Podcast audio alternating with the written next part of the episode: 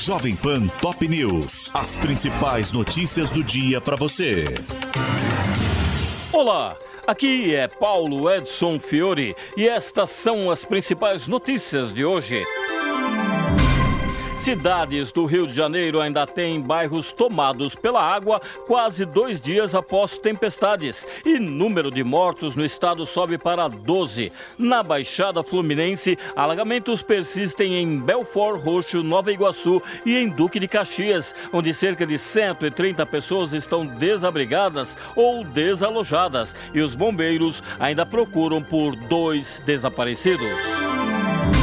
Imprensa americana projeta a vitória de Donald Trump em Iowa, primeiro teste das primárias republicanas nos Estados Unidos. O êxito do ex-presidente era esperado e as atenções se voltam para quem ficará em segundo lugar: o governador da Flórida, Ron DeSantis, ou a ex-governadora da Carolina do Sul, Nick Haley, além do tamanho da vantagem para o empresário.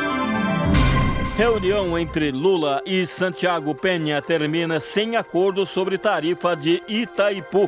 Após encontro com o líder no Itamaraty, o presidente afirmou que pretende encontrar solução conjunta para as divergências entre Brasil e Paraguai a respeito dos valores cobrados pela energia produzida na usina administrada pelos dois países.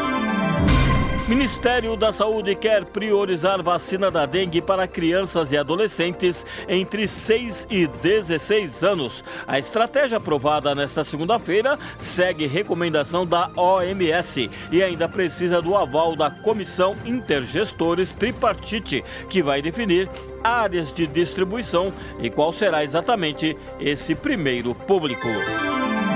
Dias Toffoli abre inquérito para investigar Sérgio Moro por suspeita de fraude em delação.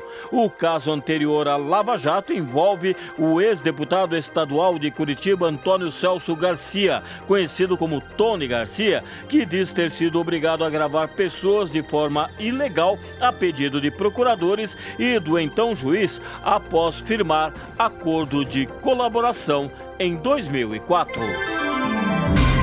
Lula sanciona a lei que criminaliza o bullying e o cyberbullying e agrava a pena para ataques em escolas. A lei que prevê multa e até quatro anos de prisão quando o ato for virtual tipifica os crimes e inclui na categoria de hediondos vários atos praticados contra menores de 18 anos.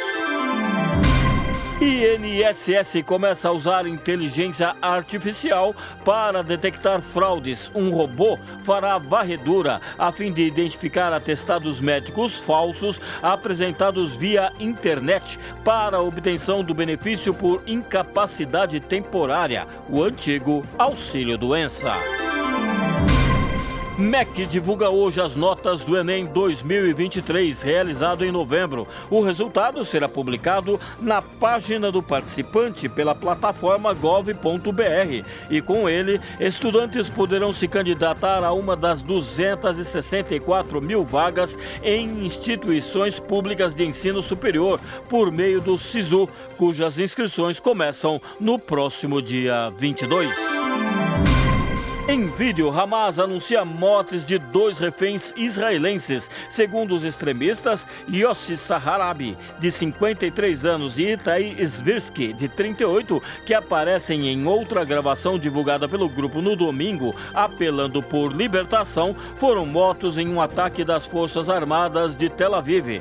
E a Guarda Revolucionária do Irã afirma ter atacado centros de espionagem de Israel no Iraque. De acordo com autoridades locais, Quatro civis morreram nos ataques com mísseis que se estenderam à Síria contra o Estado Islâmico em retaliação a dois atentados suicidas ocorridos neste mês durante procissão em homenagem a general assassinado pelos Estados Unidos. Em premiação em Londres, Lionel Messi é eleito pela FIFA o melhor jogador do mundo pela oitava vez.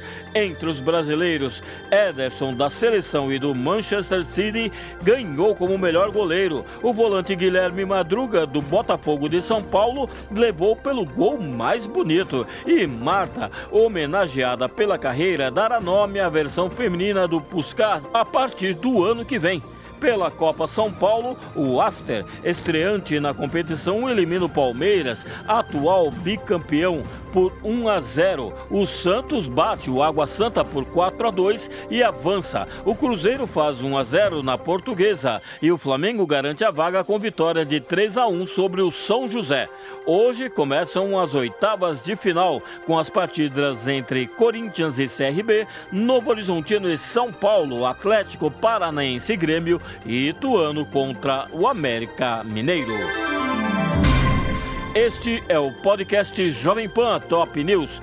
Para mais informações, acesse jovempan.com.br. Jovem Pan Top News. As principais notícias do dia para você.